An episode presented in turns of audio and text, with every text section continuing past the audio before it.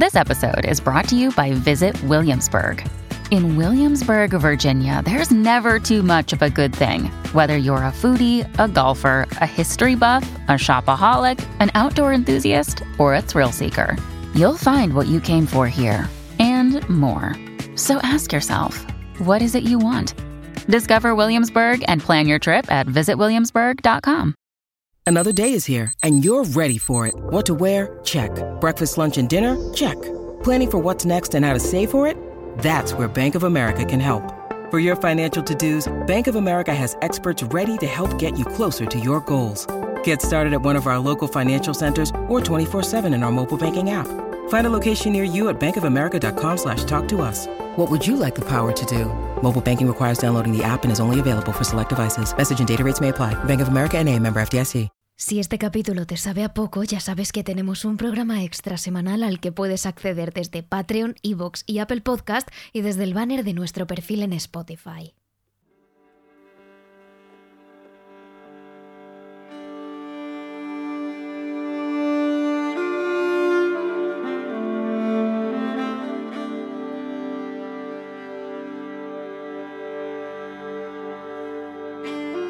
Pocas ciudades son capaces de transmitir el misterio como Edimburgo.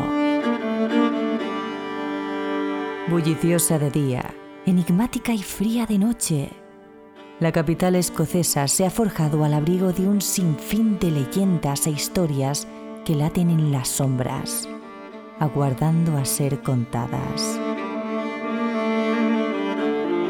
Relatos de brujería, de atroces asesinatos y de apariciones espectrales confluyen en una de las ciudades más misteriosas del mundo.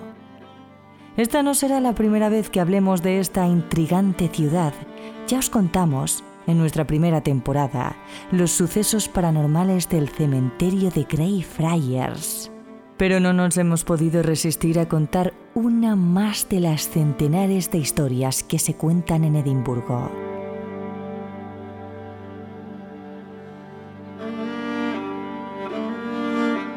Hoy os hablamos de uno de los lugares con mayor actividad paranormal de todo Edimburgo. Un callejón subterráneo, estrecho y al que casi no llegaba la luz, en el que centenares de personas fueron encerradas para contener una epidemia de peste negra. ¿Será cierto que los fantasmas de todos aquellos que padecieron incontables sufrimientos siguen vagando entre sus muros. Hoy, en Terrores Nocturnos, la historia de Mary King Close, el callejón subterráneo más embrujado de Edimburgo. Terrores Nocturnos con Emma Entrena y Silvia Ortiz.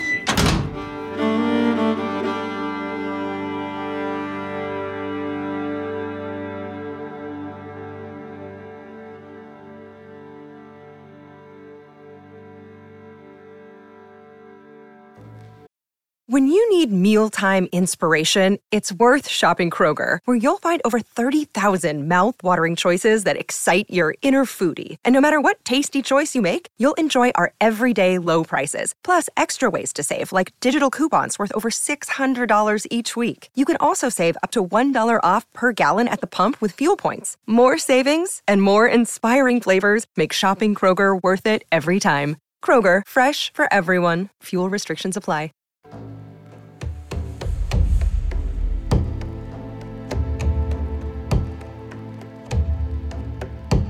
Estamos en Edimburgo, a principios del siglo XVI, cuando comienza una de las épocas más tristes de la ciudad.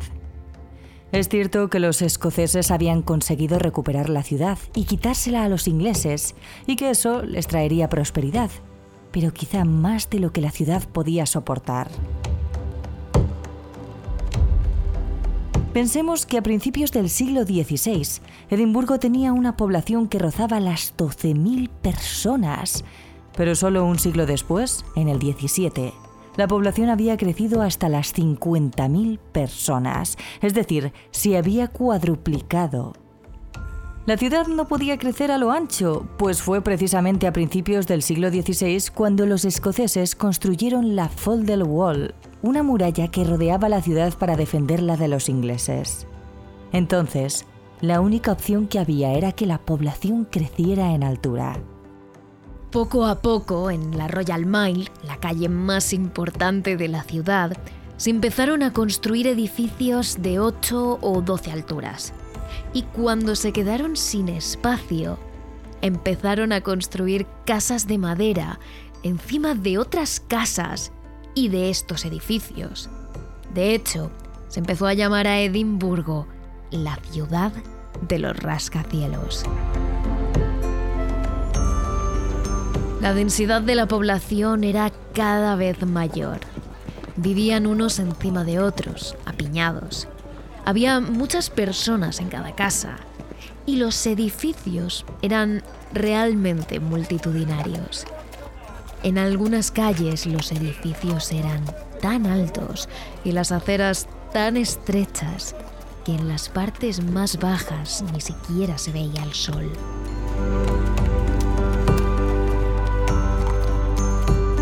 Fue por eso por lo que la sociedad se empezó a segmentar en dos.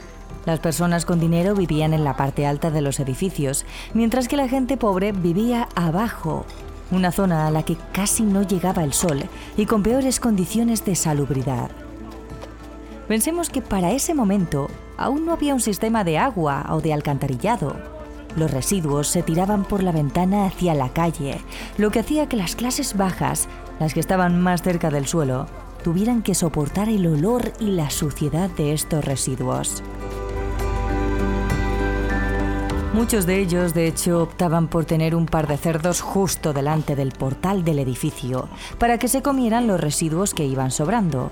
Es decir, las calles estaban llenas de basura que desprendía un olor horrible y de cerdos.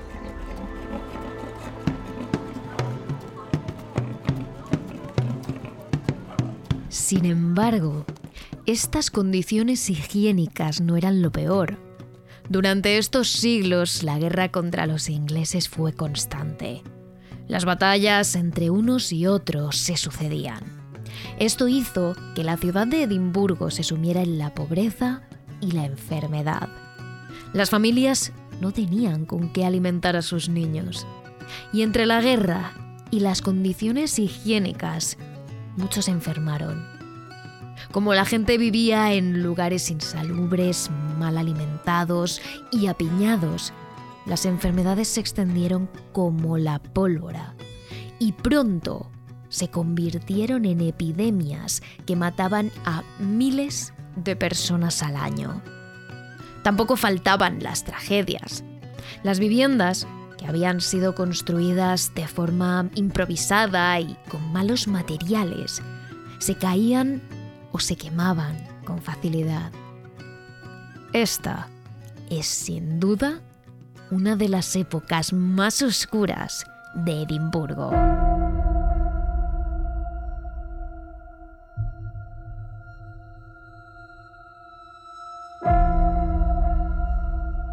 En lo más profundo de las calles del casco antiguo de Edimburgo se encuentra quizá uno de los lugares más representativos de la época un oscuro laberinto de calles que conforma un callejón conocido como Mary King's Close, con una altísima densidad de población.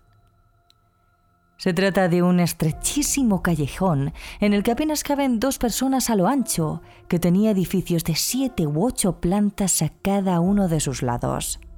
La parte baja la ocupaban los comercios de la época, panaderías, herrerías, mercados de alimentos, y la parte de arriba eran viviendas, a más alto el piso, mayor clase social. Este es uno de los sitios en los que literalmente el sol no entraba y donde las condiciones eran extremadamente insalubres. Las numerosísimas familias de la época contaban en su caso con un cubo en el que hacían sus necesidades todos los miembros del hogar, y debían conservarlos hasta una determinada hora del día en el que un trabajador daba la orden, al grito de Gardy Low, algo así como Agua va. La calle se quedaba vacía y todo el mundo salía por la ventana con su cubo para tirar los desechos a esta.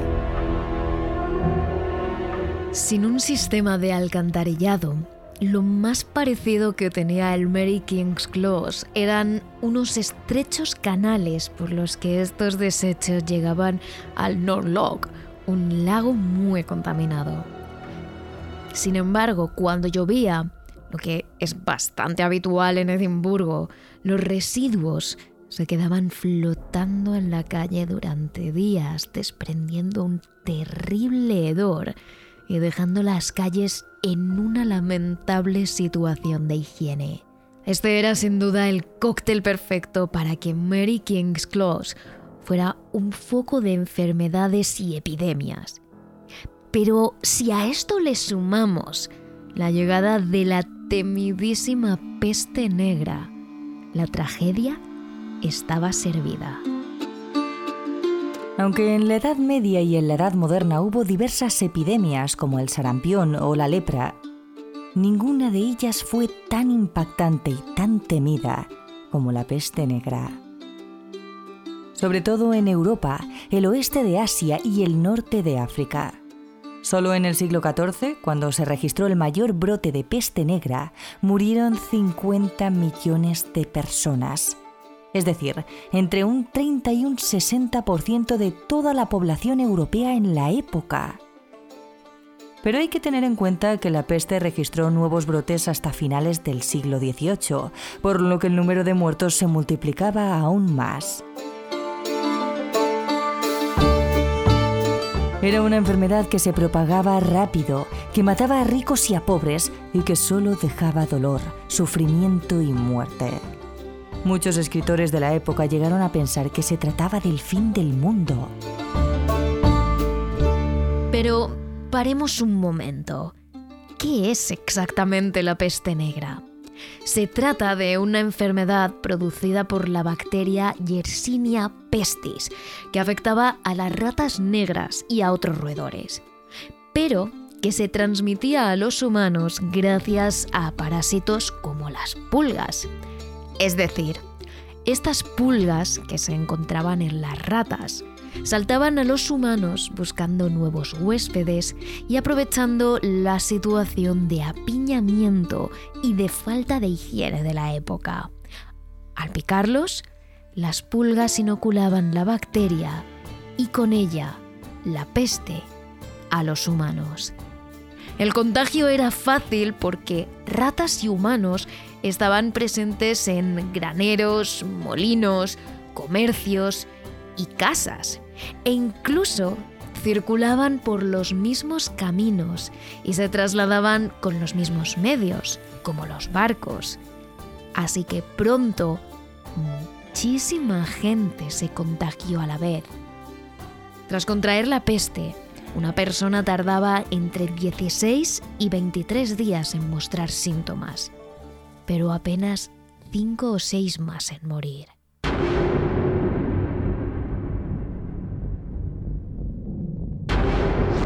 Estos síntomas consistían en fiebres altas, escalofríos, delirios o diarrea. Y sin duda, el más conocido, la aparición de bubones. Es decir, las ingles, las axilas o el cuello de las personas infectadas se llenaban de pústulas supurantes que eran dolorosísimas y contagiosas y que podían provocar la muerte. Aunque este era el tipo de peste más común, la peste bubónica, había otras dos variantes la peste septicémica, en la que la enfermedad pasaba a la sangre, por lo que el cuerpo de la persona infectada se llenaba de manchas negras, y la peste neumónica, que afectaba al sistema respiratorio. Y aunque aquellos que sufrían la peste bubónica tenían muy difícil superarla, la peste septicémica y la neumónica nunca dejaban supervivientes.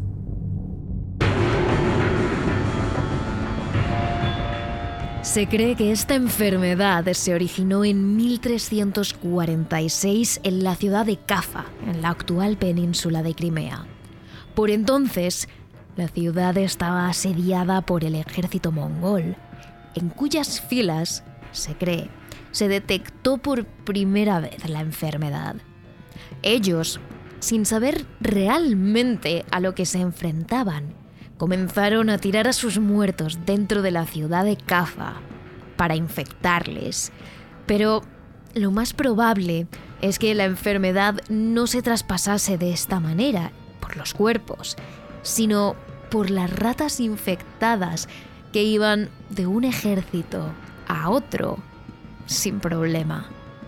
De ahí, la enfermedad llegó a Europa a través de los barcos comerciales de Mongolia y Crimea, que iban cargados de ratas infectadas.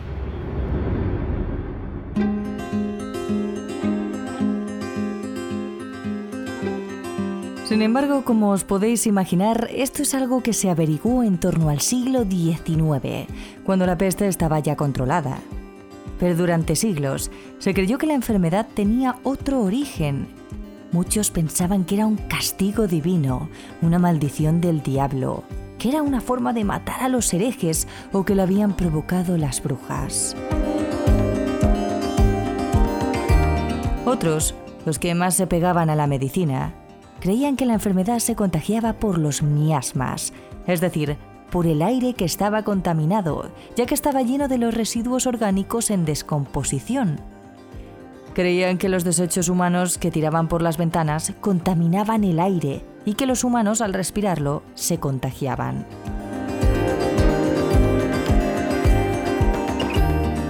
Ahora solo debéis imaginar cómo esta enfermedad afectó un lugar tan poco higiénico y tan masificado como el Mary King's Close.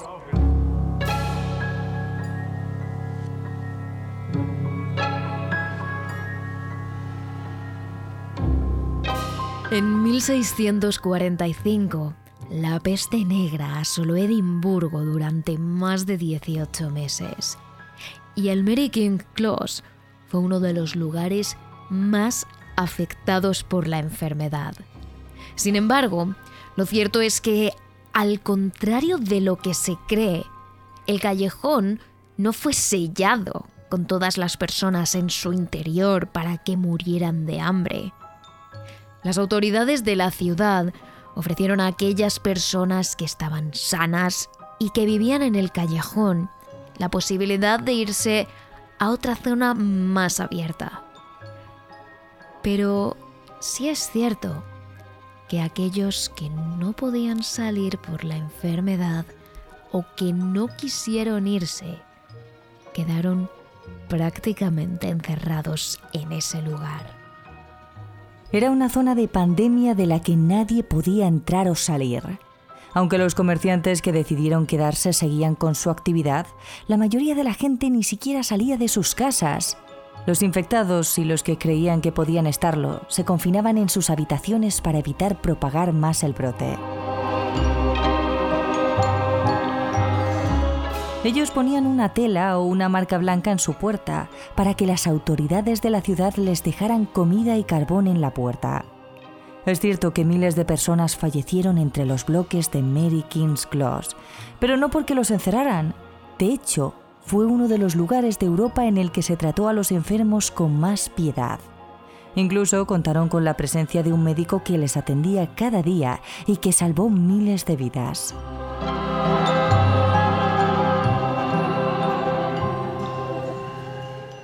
Su nombre era George Rae, conocido como el médico de la peste.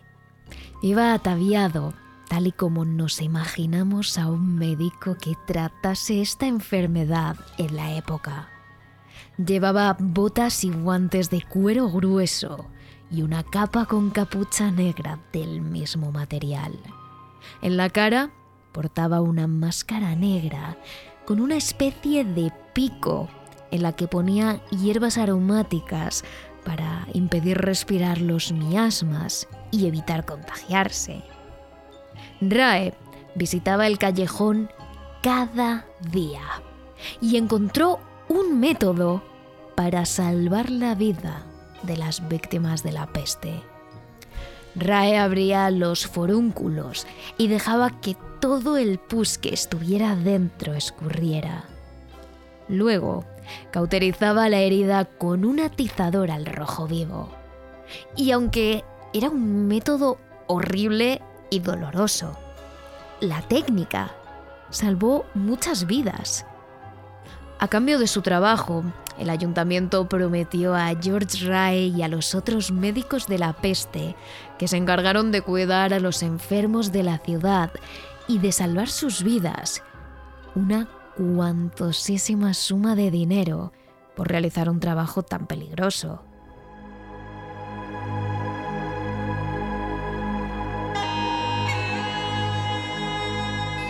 Pero lo cierto es que las autoridades no tenían ninguna intención de pagarle esa cantidad a ninguno de ellos. Estaban convencidos de que los médicos fallecerían antes de que les pagaran, de que se acabarían contagiando de la enfermedad. Con lo que no contaban es con que ese característico y aterrador traje que llevaban les salvaría la vida. Y no fue el pico, ni las hierbas aromáticas lo que les salvaría, sino la capa el grueso cuero con el que se cubrían de pies a cabeza impedían que las pulgas les picaran y por lo tanto no se contagiaban. Sin embargo, cuando el brote terminó y George Rae sobrevivió, el ayuntamiento se quedó de brazos cruzados. George, al igual que muchos otros médicos, nunca fue recompensado por su heroica labor.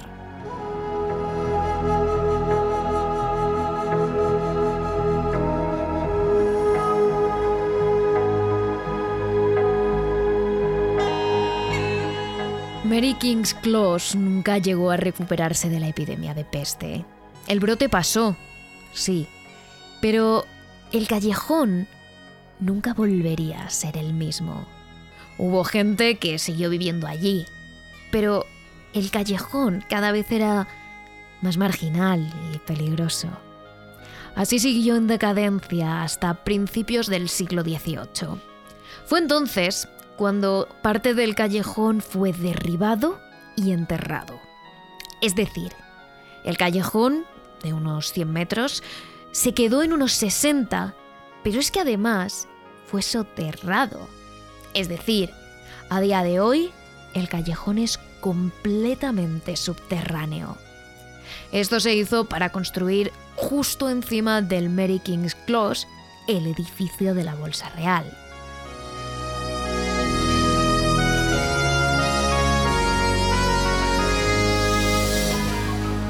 Eso no quiere decir que allí, bajo tierra y en su estrecha calle, no siguiera viviendo gente. Algunas personas, sobre todo aquellas que no podían permitirse nada mejor, siguieron viviendo en sus casas pese a encontrarse ahora bajo la ciudad.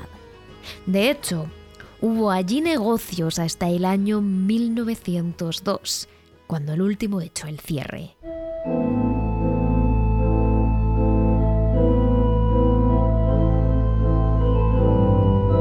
Entonces sí, una vez todo el mundo se hubo ido y todos los negocios hubieran cerrado, se procedió a sellar completamente el Mary King's Clocks.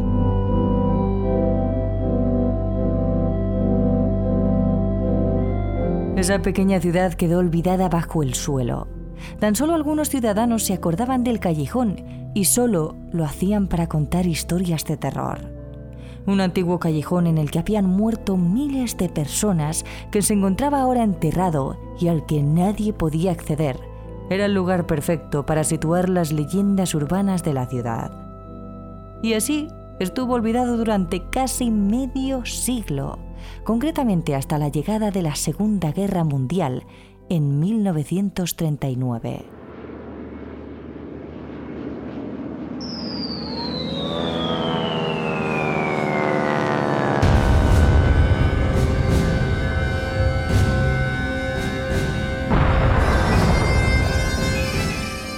Aunque Escocia no sufrió unas consecuencias tan severas como Inglaterra en la Segunda Guerra Mundial, sí que tuvo un papel relevante. El 10% de los soldados del Reino Unido eran escoceses y al menos 34.000 de ellos murieron en batalla. Esto quiere decir que Edimburgo, la capital de Escocia, sufrió severos bombardeos alemanes durante la contienda. Fue entonces cuando Mary King's Close volvió a la memoria de todos. Era un lugar subterráneo y bien protegido, justo en el centro de la ciudad, que podía servir como refugio antibombas para todas aquellas personas que no contaran con un lugar en el que protegerse. Y así fue. Mary King's Close cumplió con su función una vez más y salvó la vida de los miles de escoceses que se refugiaron entre sus paredes. Pero también una vez más, al acabar la guerra, fue olvidado de nuevo.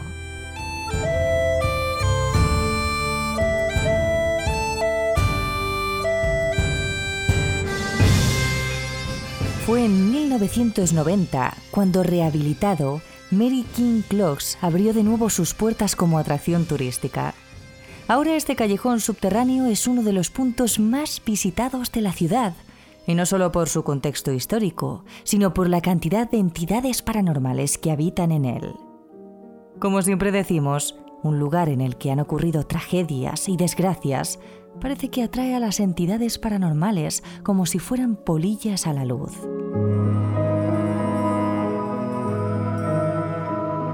Una de las primeras entidades que se llegaron a ver dentro del callejón fue la de un brujo llamado Thomas Weir, un hombre con buena reputación que acabó volviéndose loco, según dicen, porque llevaba un demonio dentro.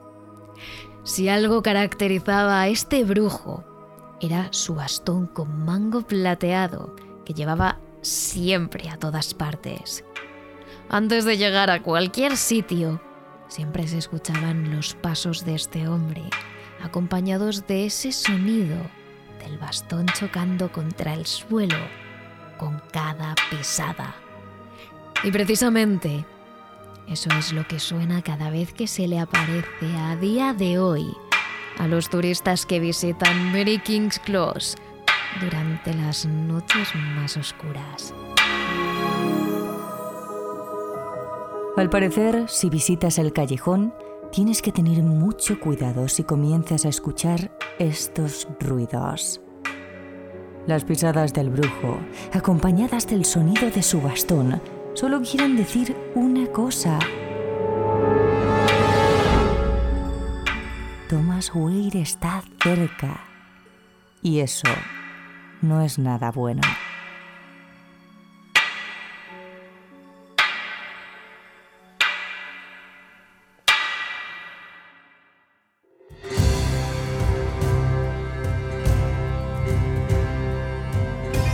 Para entender el porqué de su historia hay que remontarnos a cuando este brujo estaba vivo. Thomas Weir nació en 1599 y tuvo una importante carrera militar como un reconocido soldado. Llegó a ser guardia municipal de Edimburgo. Nacido en una familia noble y de buena reputación, Thomas Weir era conocido por todo aquel que viviese en Edimburgo.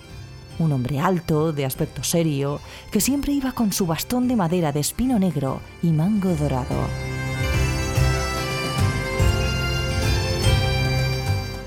Además, la familia de este brujo vivía en una de las calles más conocidas de la capital, que va desde Royal Mile hasta Gas Market.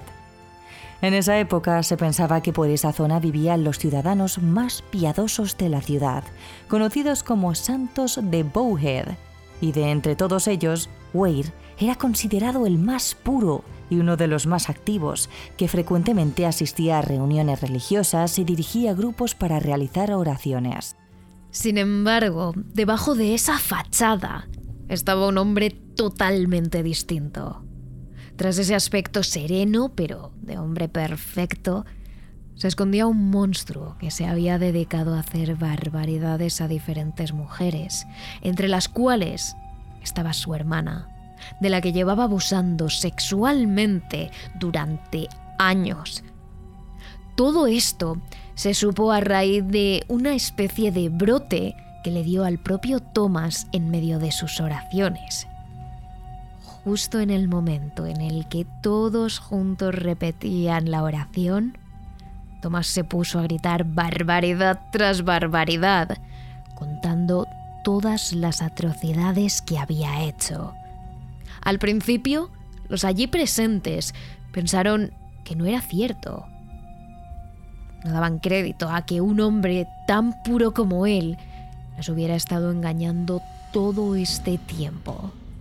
Pero después de que la propia hermana corroborase los hechos, la multitud enfureció y decidió llevar ante los tribunales a ese monstruo.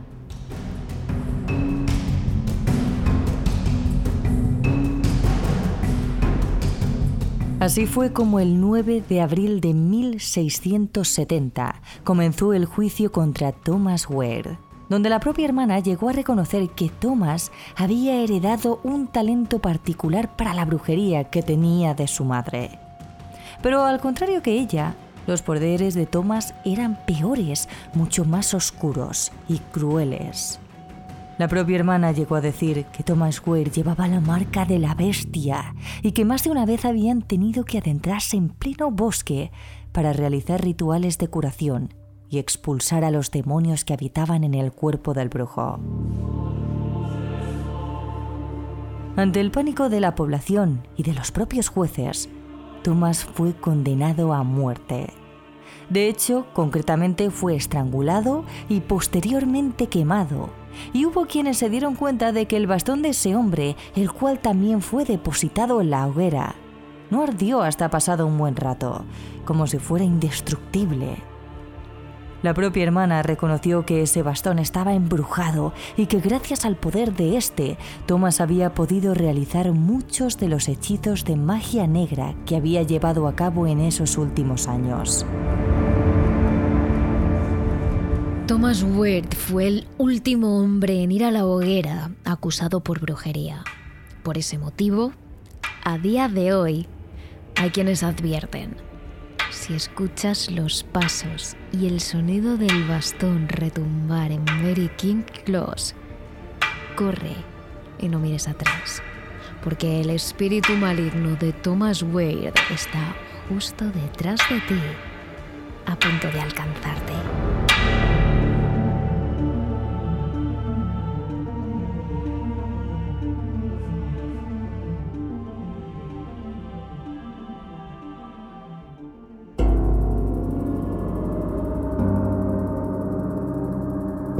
Otro de los fantasmas más conocidos de la zona es el de Andrew Chesney.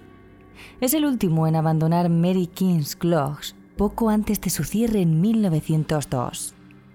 Al contrario que el brujo Thomas Ward, esta entidad no tiene nada de malo. De hecho, cuando estaba vivo, Andrew era una persona totalmente inofensiva, aunque sí un poco extraña. Al parecer se dedicó a crear inventos cada cual peor. Todos ellos fueron ignorados por los ciudadanos e incluso tarde o temprano por el propio Andrew. Pero hubo uno que estuvo utilizando hasta el día en el que tuvo que abandonar aquel sitio. Este era nada más y nada menos que un inodoro creado por él mismo. En esos años donde las necesidades de la mayor parte de la población se hacían en la calle o se lanzaban los restos por la ventana, Andrew consiguió crear un inodoro en uno de los cuartos pequeños que tenía su casa.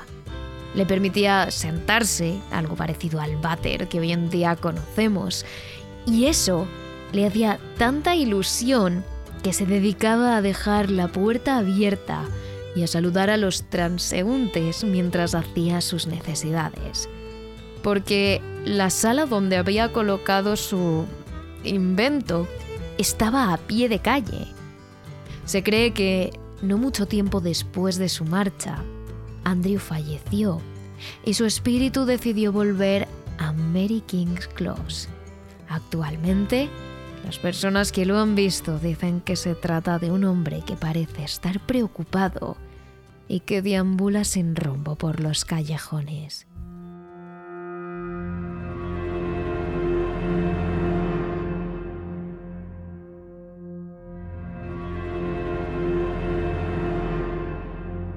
Por último, pero no por ello menos importante, está el espíritu del fantasma más conocido de esas calles subterráneas. Hablamos de Annie, una niña que se ha parecido a más de un visitante y aunque es totalmente inofensiva, es muy traviesa. Eso puede hacer que más de uno pierda los nervios.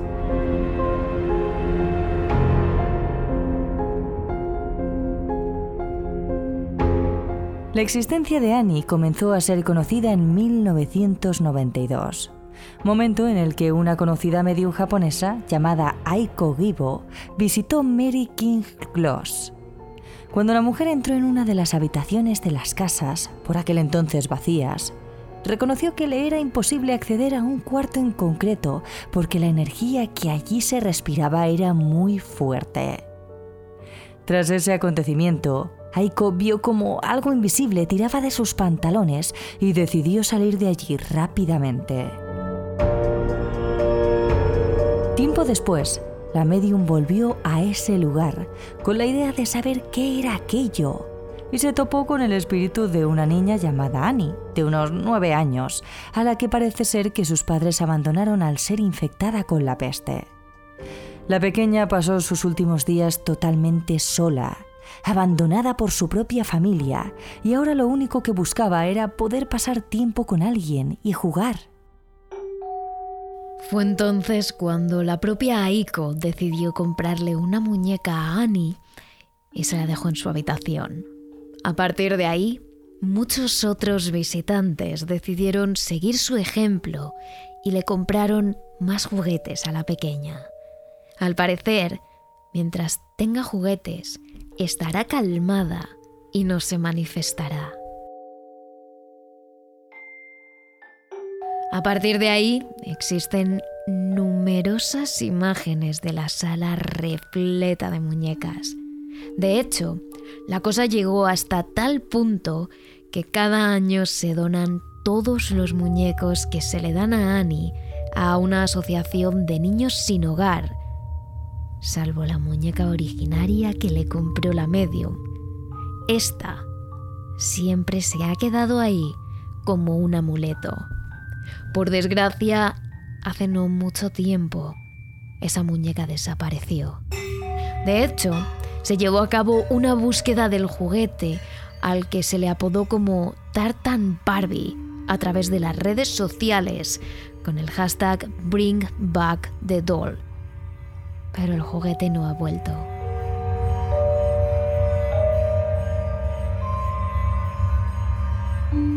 Por eso ten cuidado si visitas el callejón, porque la pobre Annie se ha quedado sin juguetes y está muy sola y aburrida. No dudará en hacer alguna que otra travesura a todo aquel que se encuentre. Actualmente Mary King Close sigue abierto al público para todo aquel que quiera visitar y ver de cerca esas calles techadas y completamente a oscuras que parecen trasladarte a otra época, un pasado muy difícil, donde a día de hoy se sigue sintiendo mucho dolor. De hecho, las personas más sensitivas y mediums que visitan la zona no siempre han podido terminar el recorrido, porque el cúmulo de entidades y de energías que a día de hoy persiste allí hace muy difícil su visita. Pero quizás tú puedas hacerlo, aunque esperemos que a ti no se te aparezca ninguno de estos fantasmas.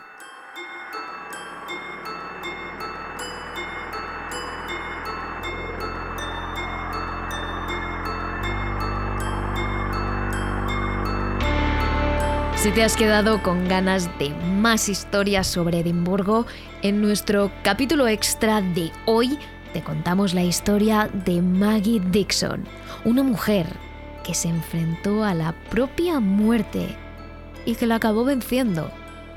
Todos vieron cómo su cadáver volvía a la vida segundos después de ser ahorcada. Tienes la historia completa si te suscribes a nuestro Patreon, Terrores Nocturnos, o accedes a los capítulos extra a través de ebooks o del banner que aparece en nuestro perfil en Spotify.